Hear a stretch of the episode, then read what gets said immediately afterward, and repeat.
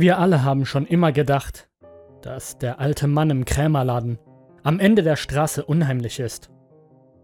Doch nichts davon schützte mich davor, ihm meine erste Angst zu verkaufen. Ich hatte nicht genug Geld für den Bus und er bot mir an, den Rest zu bezahlen, wenn ich ihm dafür meine Angst vor der Dunkelheit verkaufen würde. Ach, was soll's, richtig? Ich brauchte das Busticket, um mich mit meinen Freunden treffen zu können.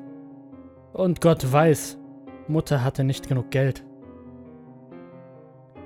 Er bewegte seine Hand vor meinem Gesicht ein paar Mal hin und her und sprach dazu irgendwelche Wörter, die ich nicht verstand. Danach hatte ich mein Ticket. In dieser Nacht schlief ich fest wie ein Baby. Schon bald hatte er mir noch mehr abgekauft. Meine Angst vor Spinnen gegen ein paar Kaugummis.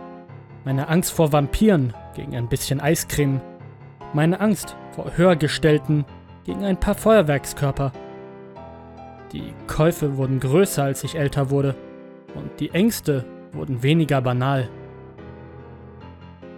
Meine Angst vor Krebs gegen ein paar Zigaretten, meine Angst vor der Polizei gegen ein Bier, meine Angst vor dem Gefängnis gegen ein Erwachsenenmagazin. Wie nicht anders zu erwarten, freundete ich mich mit den falschen Leuten an. Und schließlich kam es zu den obligatorischen Drogen. Er gab mir ganze 100 Dollar für meine Angst vor dem Tod. Und als mir der andere Junkie das Messer in meinen Brustkorb stach, starrte ich ihn nur an und lächelte. Es war nichts Beängstigendes.